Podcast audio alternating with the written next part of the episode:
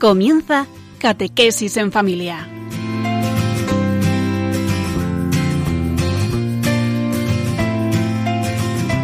El sacerdote jesuita Diego Muñoz nos acompaña a lo largo de esta hora.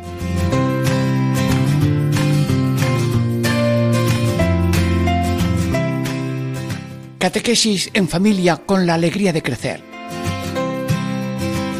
Con su permiso, sí, con su permiso, aquí, ahora, en ti, en tu casa, contigo, eh, Diego Muñoz, sacerdote jesuita, sacerdote para amar y servir, y no para honor y dominio, sino a vuestra disposición,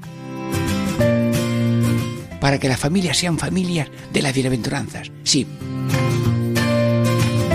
Bienaventurados los que tienen hambre y sed de la justicia, porque ellos quedarán saciados. Sí, sí, que Dios hoy y siempre bendiga a toda la familia, familias de corazón pobre, mansos, sufridos que lloran, hambrientos de paz y justicia, eh, misericordiosos, limpios, pacíficos y fuertes en la, en la persecución.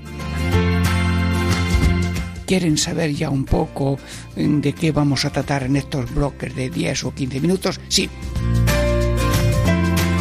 El primer bloque de minutos es apunta alto y llega hasta donde puedas con la gracia de Dios.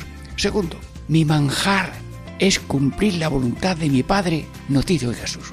Y el tercer bloque, tercera parte, María apaga la sequía de lo malo y sacia el hambre de todo lo bueno.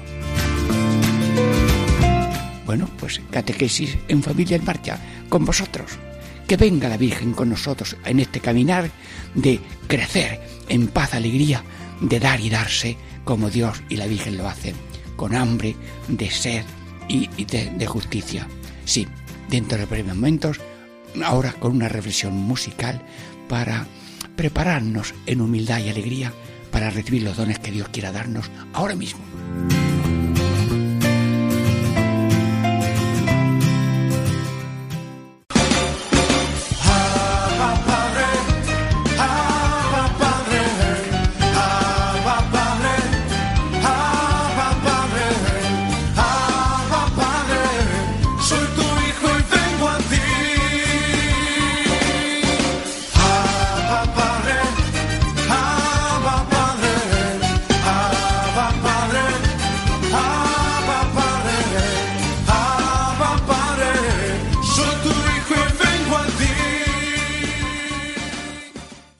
Catequesis en familia. Estamos en marcha. Primera parte. Sí. ¿Y cuál es el título de esta primera parte? Apunta alto y llega hasta donde puedas, con la gracia de Dios y las cualidades que Dios te haya dado. ¿Y por qué he elegido este título? Porque cuentan que una vez en un pueblo de olivares había al salir del pueblo una, una huerta de la carretera y se veía un llano de olivos una noche clara con la luna, había allí a cierta distancia una persona tirando piedras a la luna. La gente ya se acostumbró a verlo y lo llamaba, pero ¿qué haces? ¿Cómo vas a llegar tú con una piedra a la, luna? ¿Para qué tiras piedras a la luna? Bueno, aquel que parecía insensato dijo este pensamiento. Apuntando a la luna llegaré a ser el mejor tirador.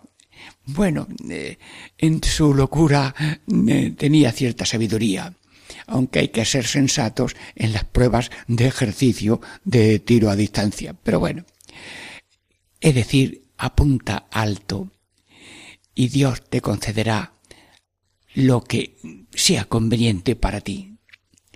Es decir, tener gana. Tener gana es estar vivo.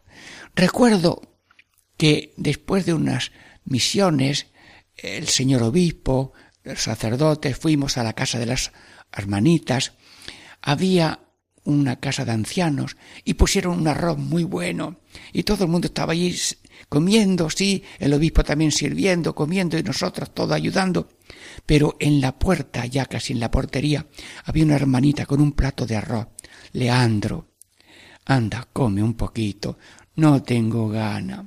Y con esa musiquilla de no tenga gana, le ponía un poquito de arroz en la boca y lo comía y, así. Y con paciencia y oyendo la música de no tengo gana, total, que también comió el hombre. O era costumbre, o era un estilo de lo que sea. Pero con paciencia el otro también comió. Y desde luego para una madre, eh, cuando el niño no tiene gana, ay, aunque he visto eh, tácticas de hacer comer al otro, eh, si es niño, pues eh, le dan un potito, pero no lo han apurado. Llega el hombre y, y suena las, las llaves y el niño, la niña se distrae un poquito y ya coge la cucharita, se la pone y abre. bueno, mm, ¿se puede contar o no? Sí.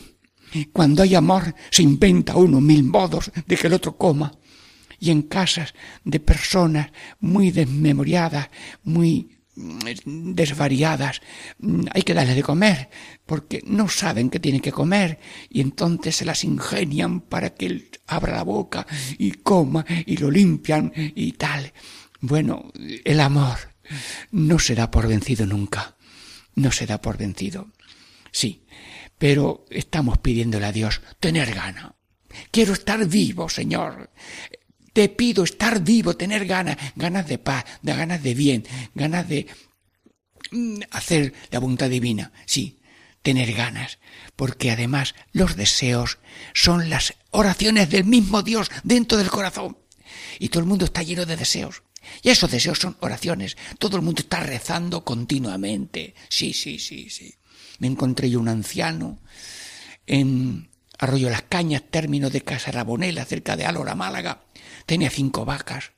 Estaba yo saludándolo y le pregunto, usted aquí solito, eh, usted solito aquí mm, se acuerda y reza a Dios y pide usted por su hijo que está en Alemania, por sus cinco vacas que no se despeña ninguna. Y entonces el hombre coge la palabra. Sí, en mi pueblo me dicen que yo soy un desgraciado, siempre solo con las vacas. Y me dijo una frase de hace más de cuarenta años, no se me ha olvidado. Yo les he dicho, estoy solo, pero no de Dios. ¡Qué maravilla! Y yo os anuncio a cada uno de vosotros y a mí que nadie está solo, solo, pero no de Dios, porque Dios no abandona a cada uno de sus seres queridos, que conserva su vida, la crea, la conserva, la mantiene y se desvive por ella. Y como Dios tiene como el radar de su sabiduría que lo ve todo, cada persona es un punto en ese radar, o mejor dicho, en el radar de Dios solamente hay un punto que es cada uno, el Cristo Hijo suyo, y esos Cristos que son todos los seres humanos, y especialmente si están bautizados, y tienen mayor responsabilidad de que los demás también lleguen al conocimiento de Jesús. Tener deseos, sí, tener esas oraciones del Señor, porque Dios es el que suscita la oración, es el que atiende a la oración y es el que da crecimiento y atención a las oraciones. Señor, gracias, danos tener vida y no vivir muertos, paralíticos, aletargados, no, no, no, vivos, con calma, con alegría, sí, pero vivos, en deseos de lo noble, de lo bonito, de lo limpio, de lo puro. Bien, hay, diríamos, un hambre sana y hay una sed mala. A ver, ¿en qué consiste una hambre sana?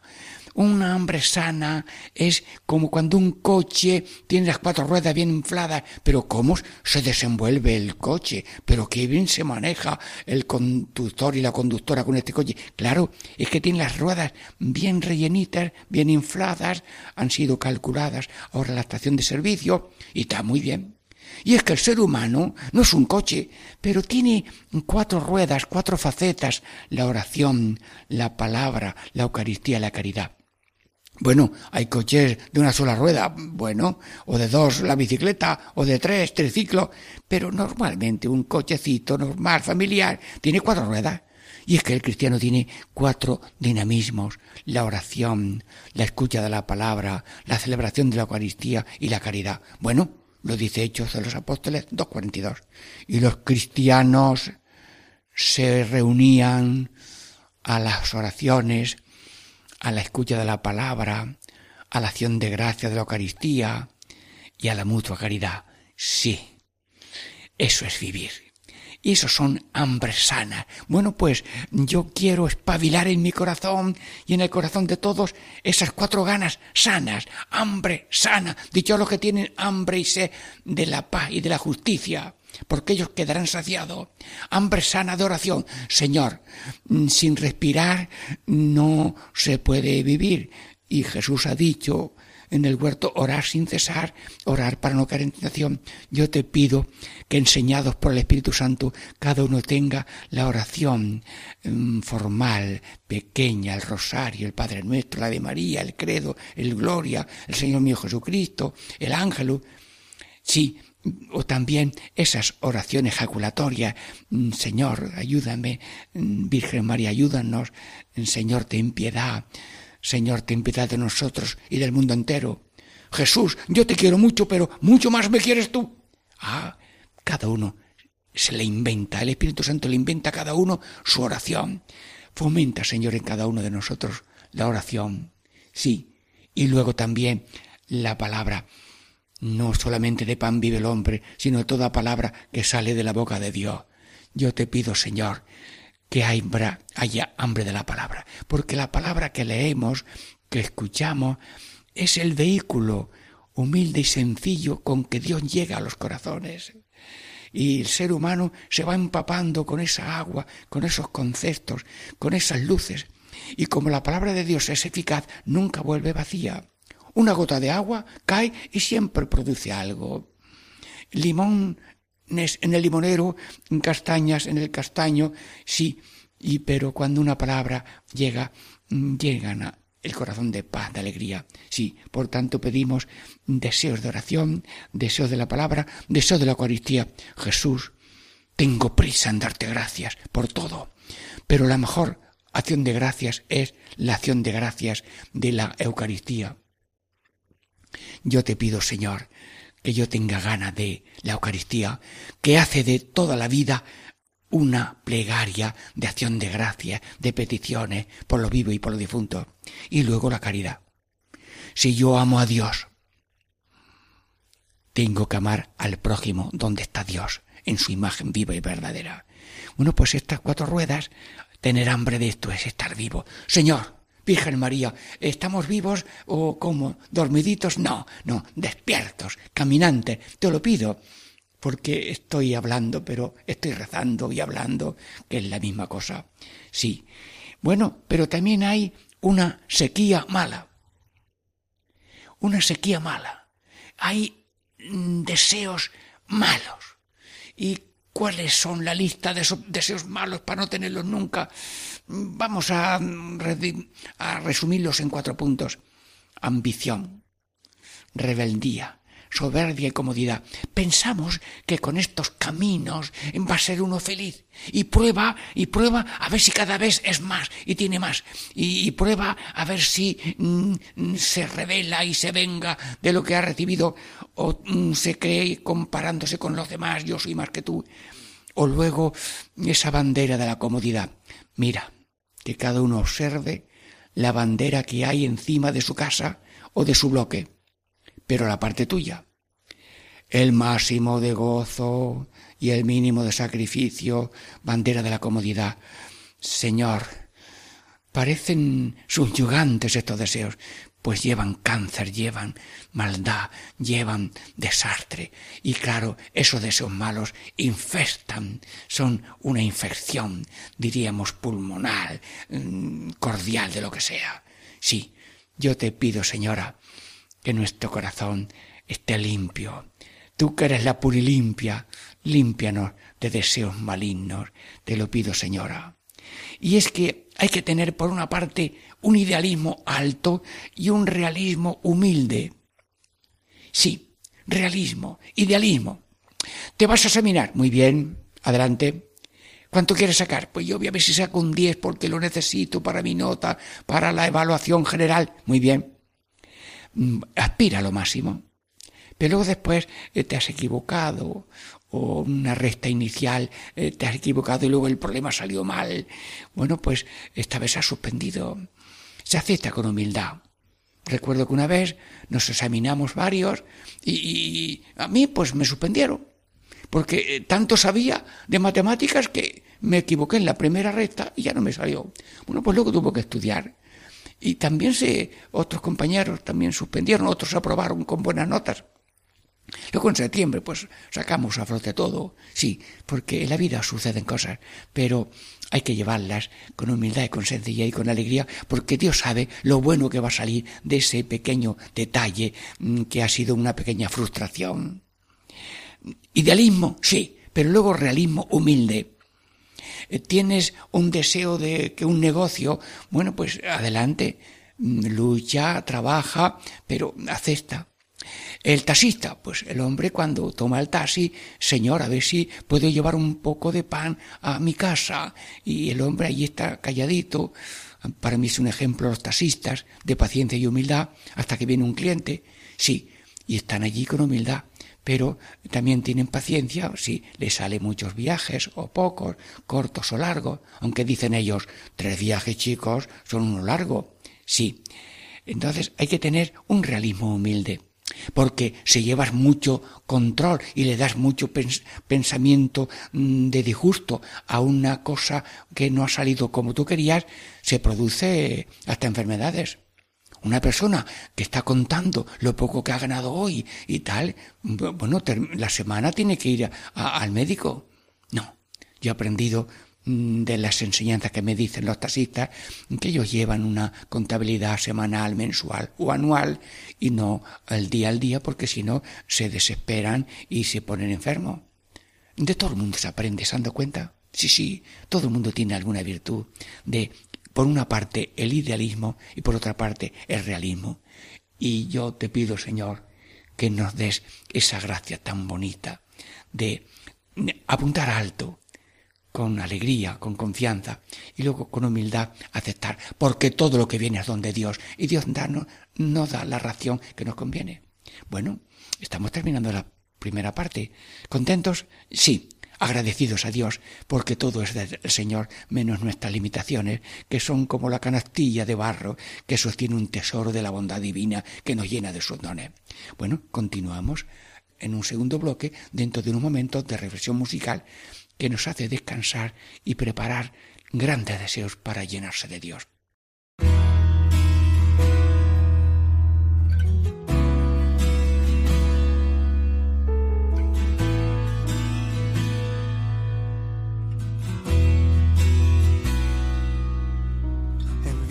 sobre mí tu Santo Espíritu.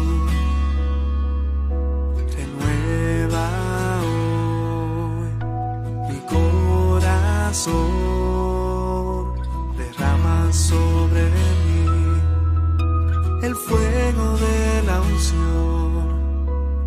Quémame por dentro, moléame, Señor.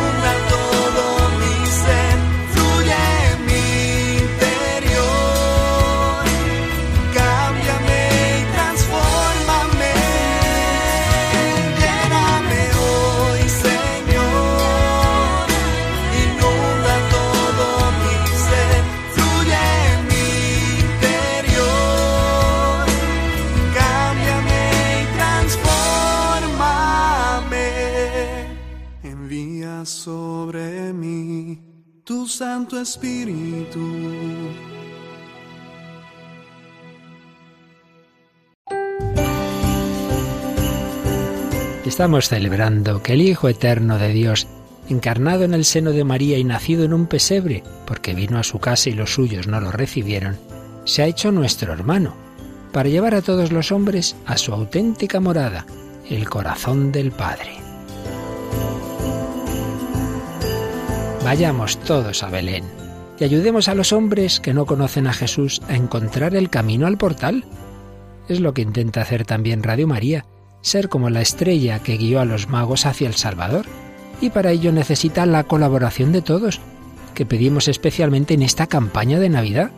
Vuestra oración, compromiso voluntario y donativos. Puedes informarte de cómo colaborar llamando al 902-500-518 o entrando en nuestra página web www.radiomaria.es. Sí, vayamos a casa, a Belén, junto a los pastores y los magos. Vayamos a casa, al corazón de María. Vayamos a casa, a la iglesia, donde San José y la Virgen nos mostrarán a Jesús el rostro de la misericordia. Volvamos a casa con Radio María.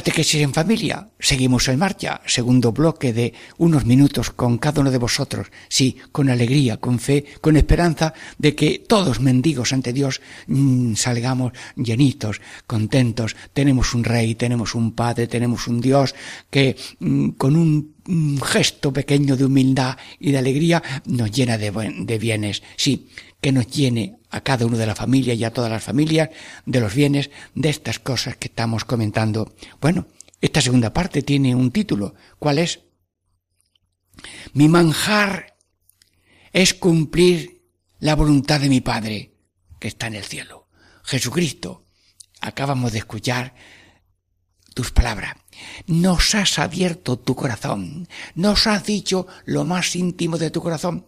Ya lo dice la Sagrada Escritura, que cuando llegaste al mundo, tú dijiste, aquí vengo Padre para hacer tu voluntad.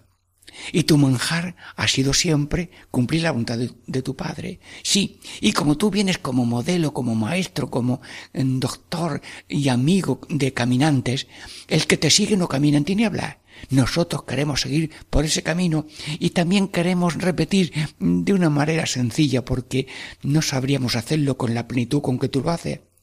Mi manjar es cumplir la voluntad de mi padre. Sí. Había un sacerdote alemán, capellán de la guerra, murió, eh, estaba atendiendo a los soldados de su ejército y le llamaron, atendió a uno, pero una bomba le quitó una pierna en Rupert Mayer, beatificado por Juan Pablo II en Múnich. Sí, y él decía, lo que Dios quiera, cuando Dios quiera, como Dios quiera, porque Dios lo quiere. Bueno, todo esto la gente la tiene de una manera más corta. Sea lo que Dios quiera. Señor, tu voluntad. Sí, eh, lo que Dios quiera. No de una manera pasiva, así, que me lo haga Dios todo, no, no.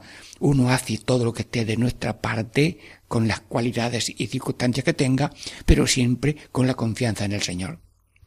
Sí, eh, la voluntad de Dios, ¿cuál es? Porque parece que la voluntad de Dios es como un capricho mm, que impone un padre a su hijo. No, no, no, no.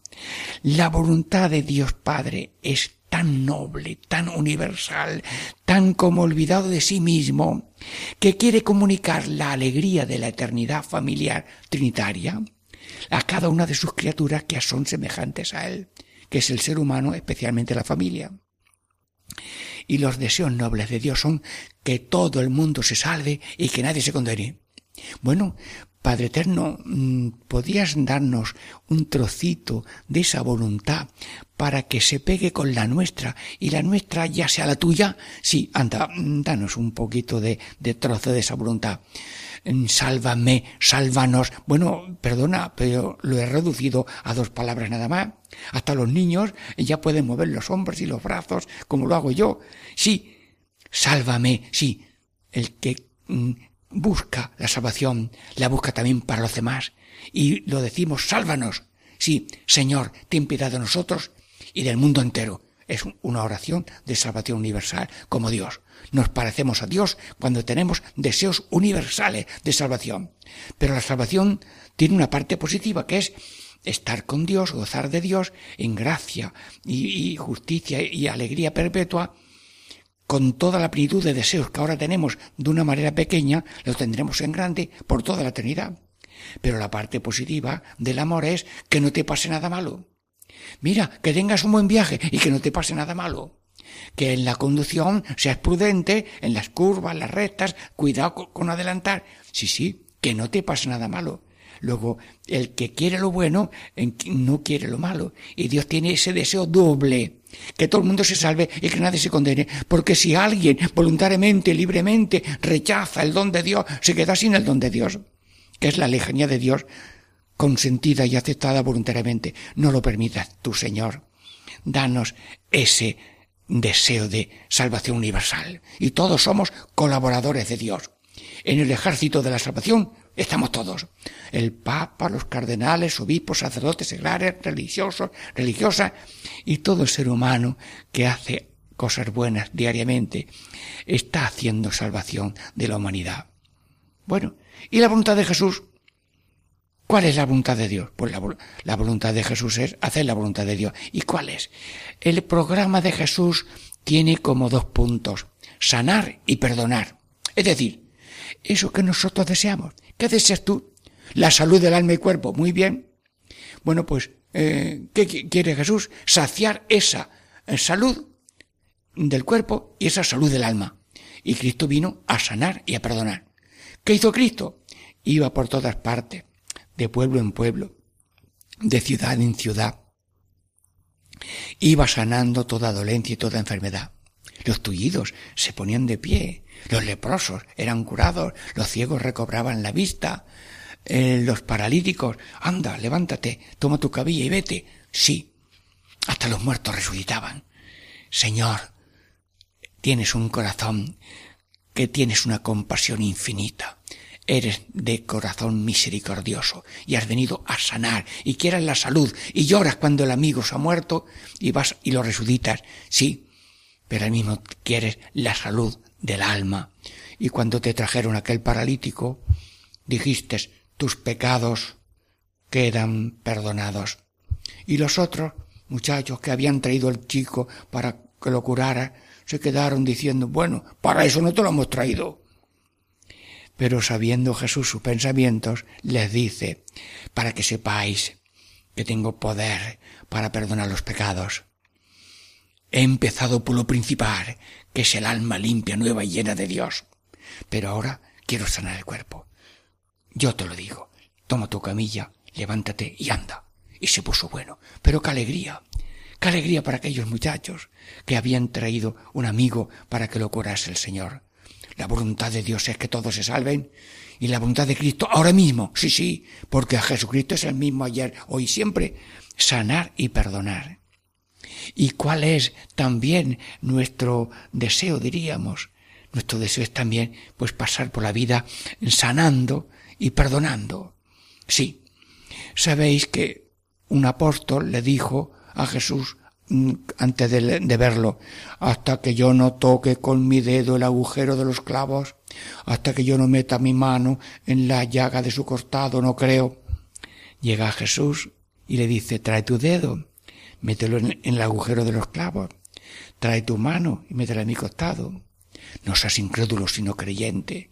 Ella no quiso poner los dedos ni la mano en el costado y los agujeros de los clavos, sino que dijo aquella frase tan bonita, Señor mío y Dios mío. Bueno, pues ahora mismo estamos aquí, cada uno delante de ti, Jesús resucitado, y nosotros tampoco vamos a tocar las llagas de tu costado y de tus clavos, pero sí te pedimos ser diríamos, curadores de llagas del cuerpo místico de la humanidad, porque el mundo, el cuerpo místico de ahora, también tiene azotes, espinas, salivazos, cruzclavas, injusticias, y tiene llagas. Y nosotros no queremos tocar la llaga gloriosa de Jesús, sino las llagas de este cuerpo místico. Y por tanto, mira, mira, mira, qué ejército de Cristos que van curando llagas en la casa de los ancianos, curando llagas, en la familia, mira, mira esa señora que dice que no lleva su, su familia a un sitio que lo atiendan, no, en su propia casa. Cuando se pueda se hace, cuando no se va a una casa de ancianos. Pero está con un detalle continuo. No puede hacer una cosa, se la hacen. No puede lavarse, se lava. No puede lavar su ropa, se la lavan. Eh, no puede comer, le dan con la cuchara. Señor, Cristos, curadores de llagas. Enhorabuena, Radio María, que estoy viendo por visión divina, eh, con el pensamiento, la cantidad de personas que están desclavando clavos de pobreza, de ignorancia, de incultura, de mm, falta de libertad espiritual y moral. Sí, una persona mm, tenía un familiar y, de pronto rezó tanto, tanto, tanto, que se aclararon las cosas, la justicia se hizo y la pena fue reducida y casi enseguida eliminada porque había habido algún error en esa condena, porque las cosas humanas pueden ser deficientes, pero la llave de la oración es importante. Y lo que no podemos con nuestras manos, no podemos hacer con nuestra oración. ¿Por qué? Porque la llave de la omnipotencia divina, la ha puesto Dios en las manos de los pobres. Oye tú, mira tu mano. ¿Tú te sientes pobre y humilde? ¿Tú confías en el Señor? ¿No te has dado cuenta que tú tienes en la mano la llave de la omnipotencia divina? ¿Y cuál es? La oración. Pide, pide, pide. Reza. El que pide recibe, el que busca encuentra, al que llama se le abra.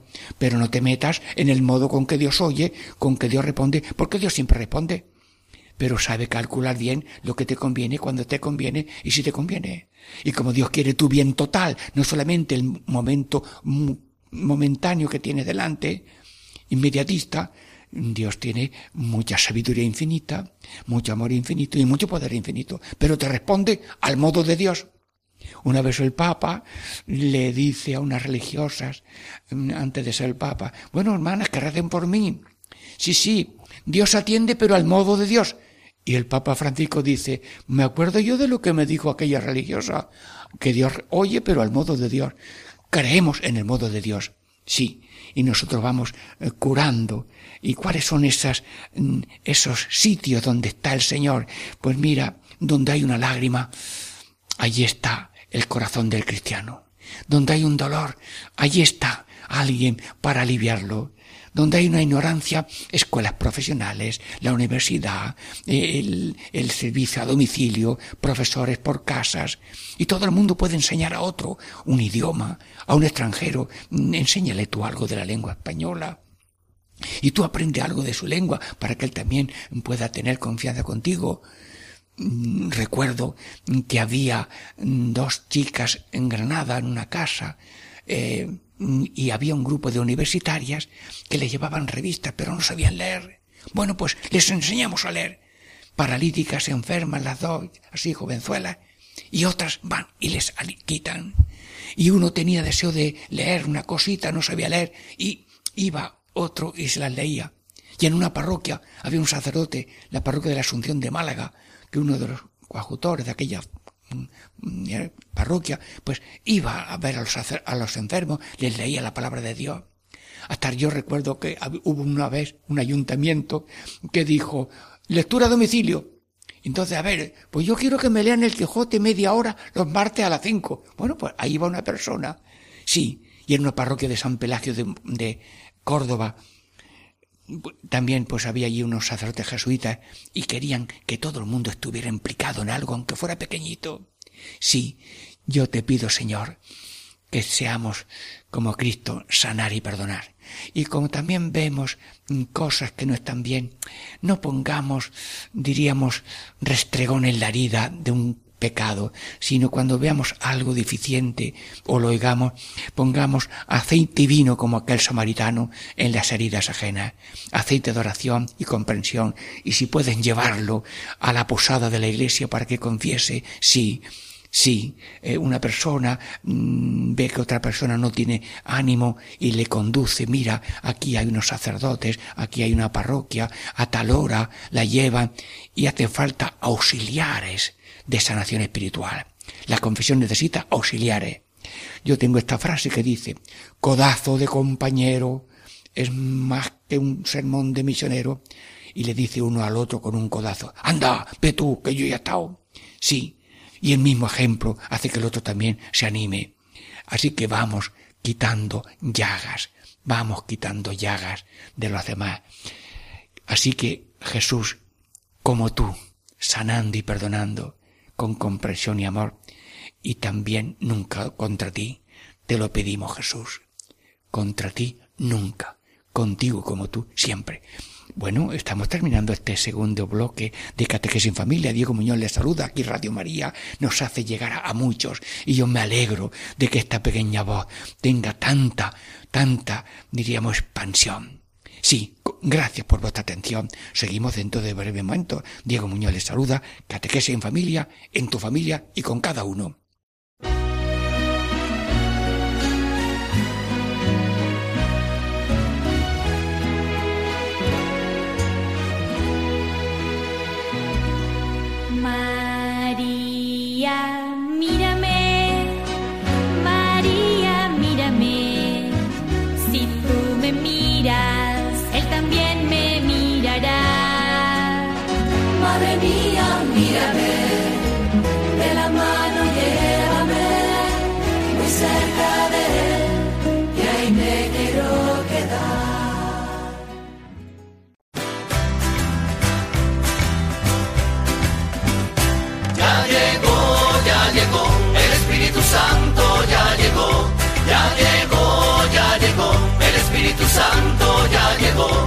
Siento en las manos, lo siento en los pies, lo siento en el alma y en todo mi ser. Lo siento en las manos, lo siento en los pies, lo siento en el alma y en todo mi ser. Aquel que caminó sobre las aguas, aquel que caminó sobre las aguas está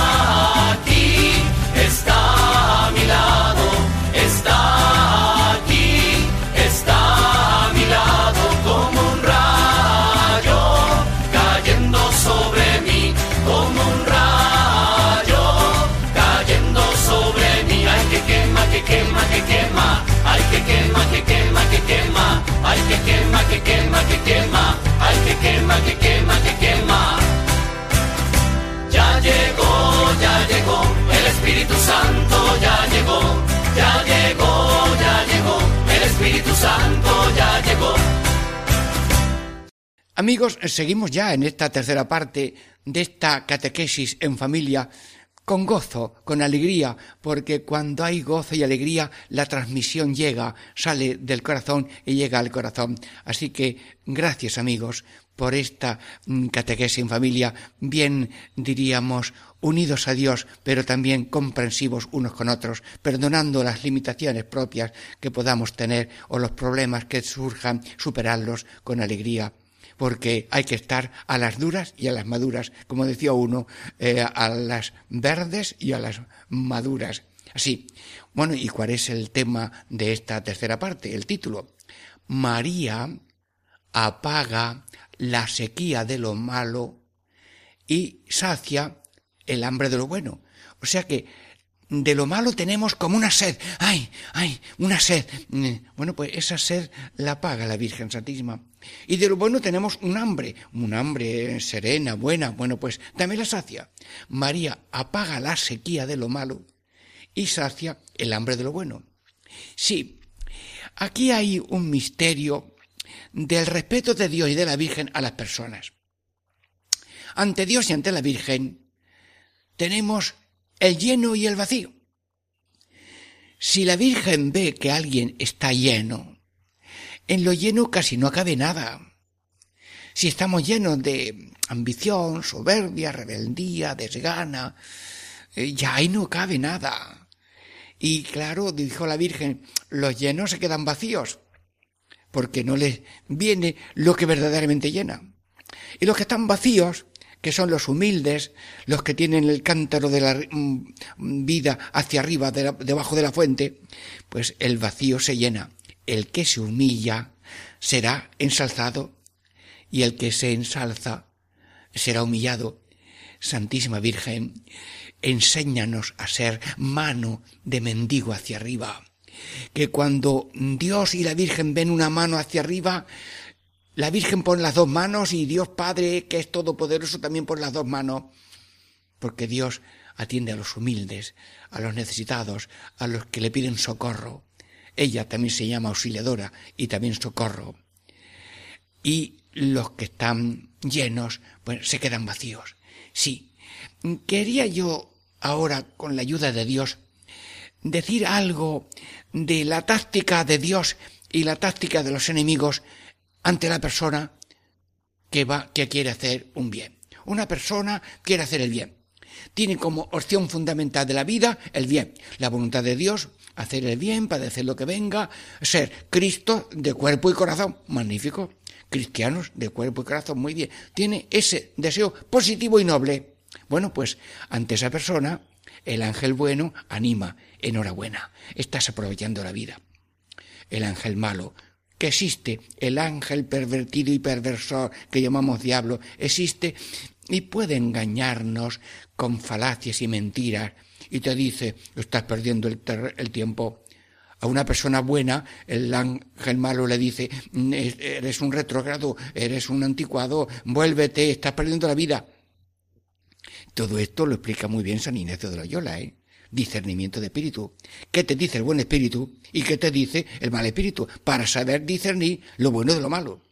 Pero si una persona tiene una opción fundamental maligna y pretende eh, el estar solo y sin amor, que es la autocondenación del ser humano, el, el infierno en la tierra es no querer nada con Dios y no querer nada con los demás. Esta separación de Dios y de los demás es la peor opción que podemos tener. Bueno, pues cuando uno- va por esa opción tan mala, el ángel bueno le dice, no, ese camino no. Lo dice con suavidad, lo dice con respeto a la libertad, lo dice mm, esperando la evolución propia de la gracia y la persona en el corazón de la persona. El ángel bueno insiste, ese no es el camino, vuélvete. Lo dice, como dice San Ignacio, que tienen que ser los predicadores. Los predicadores tienen que ser como los ángeles, que cuando hay un cruce de caminos señalan como una flecha por aquí. Este es el camino bueno. Pero no sacan un palo y le dicen al otro como te vaya por el otro lado. No, no, no, no. Dios no tiene tranca en la mano, la mano la tiene clavada en el palo y murió en la cruz clavado a un madero. Así que si una persona va por el camino del mal, el ángel bueno le quita, no, por ahí no. Pero es que el ángel malo le dice, enhorabuena, tú eres una persona tremenda, eres actualizado, eres moderno, no eres anticuado, no eres retrógrado. Y con esos, y como tenemos miedo a quedar mal ante los demás y a no, mm, a diferenciarnos del mundo moderno y malo, en la parte que tenga malo, pues a veces podemos caer en la tentación. Santísima Virgen, Madre de Dios y Madre nuestra, envía la gracia del Espíritu Santo para que cada uno sepa discernir, sepa elegir entre eh, cuando hay bueno y malo, pues elegir lo bueno. Y cuando hay bueno, perseverar. Porque el bien termina bien. el mal termina mal. Y el que juega a difuntos termina cadáver. Bueno, yo voy a jugar a, ver cómo me va mm, con esta vida de muerte y de difunto. No, no, no. El que juega difunto termina cadáver. A un misionero le hicieron una trampa. Mira, me- a un misionero que está ahora canonizado, le dijeron, mira, que hay un enfermo muy grave, y entonces metieron allí a un hombre mm, como enfermo, mm, pero era una casa de mala reputación, y querían hacerle una foto entrando en aquella casa y demás. Y cuando llegó el santo a la puerta, "Mm, ¿es aquí? Sí. Me habéis llamado tarde. Ya está muerto. Bueno, cuando se dieron cuenta que la trampa les había salido mal, se quedarían seguramente convertidos. Querían un engaño, querían una maldad. El padre José María, San José María Rubio, no le, él fue a atender un enfermo.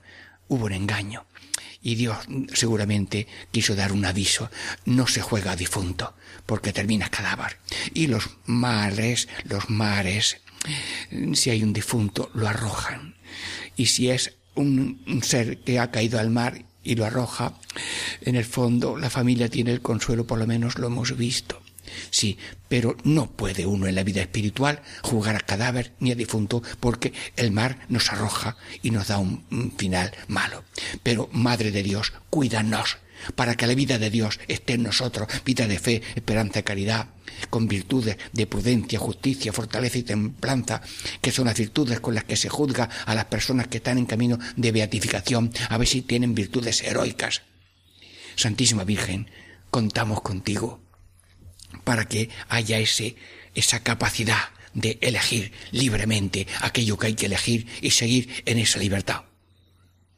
Bien, luego, mm, en esto del discernimiento, quisiera contar una cosa mm, que me contaron. Un hombre tenía un tesoro, una niña, pequeñita, preciosa, y la tenía en una cuna muy bien arropadita, casi a nivel del suelo. El perro de la casa era grandecito y el perro estaba casi siempre eh, guardando a la niña, algo así como para que no viniera ninguna mosca a dañar a la niña. Y la niña pues estaba allí tan bonita, tan dormidita. El padre tuvo que salir a algún encargo rápido porque cuando hay así un tesoro no se puede estar fuera.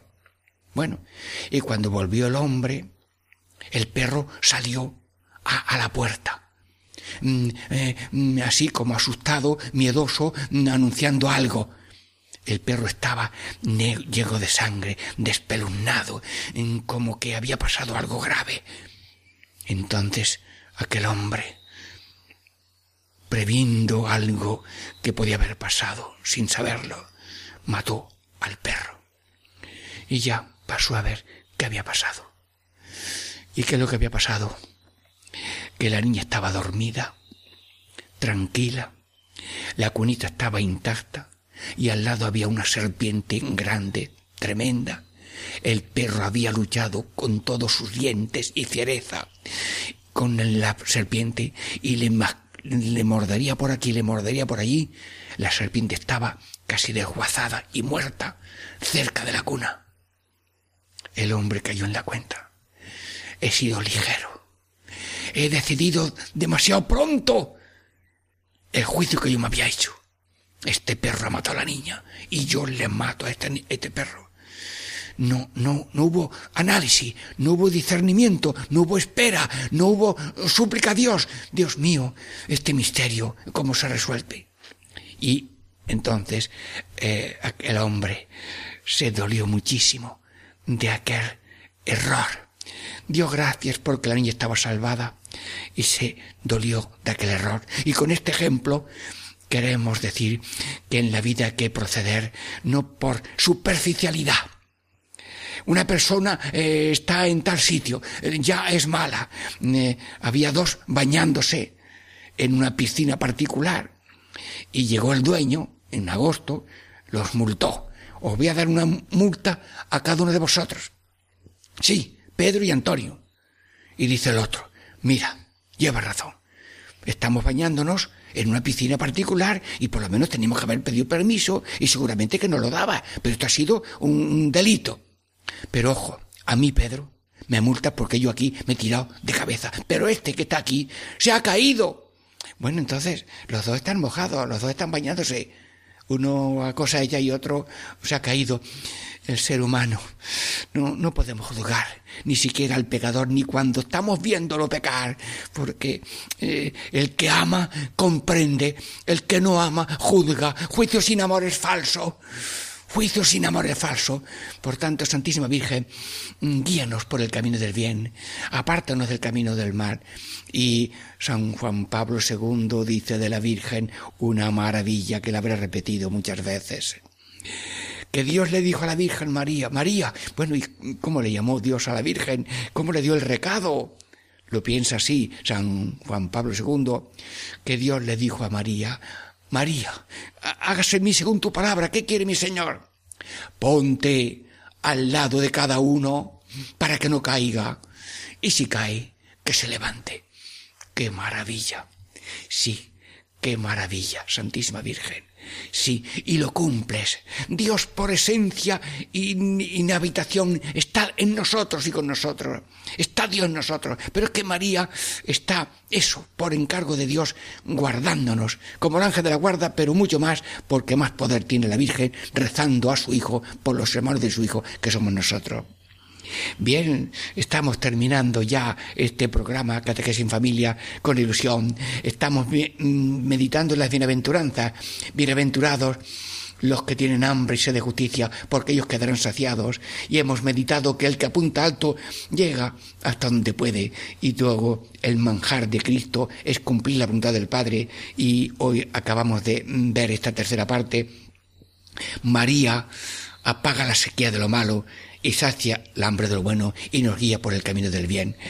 Hermanos, pero me gustaría ahora hacer un poco de catequesis en festiva popular pequeña que consiste en una oración, porque no encuentro piedra más fuerte para a poner el pie cuando camino, cuando rezo. Cuando rezo estoy en la solidez de la presencia y de la fuerza del Señor y de la Virgen. Pueden repetir todos, pueden repetir todos esta frase. Santa María, Madre de Dios, ruega por nosotros, pecadores. Sí. Señor Jesús, porque nos has dado a tu Madre por Madre nuestra, hoy te pedimos, Santa María, Madre de Dios, ruega por nosotros, pecadores. Señor Jesús, porque tu Madre no cesa de pedir por todos, hoy te pedimos, Santa María, Madre de Dios, ruega por nosotros, pecadores. Señor Jesús, porque atiendes las oraciones de tu Madre, hoy le pedimos a la Virgen, tu Madre, Santa María, Madre de Dios, ruega por nosotros. Y me permiten, me permiten decirle una coplilla popular, que no es que tenga mucha métrica, pero tiene chispa y sencillez. Digo, Santa María, Madre de Dios, nos amas con amor verdadero, ruega por todos nosotros y por el mundo entero. Bueno, que les espero el próximo programa. Y si alguna vez no pasa algo o no hay este programa, pues pon otra cosa mejor, porque en la vida pasan cosas, pero lo que importa es que nosotros aceptamos las verdes y las maduras y esto quiere ser un plato de abundante comida espiritual para cada uno de catequesis en familia.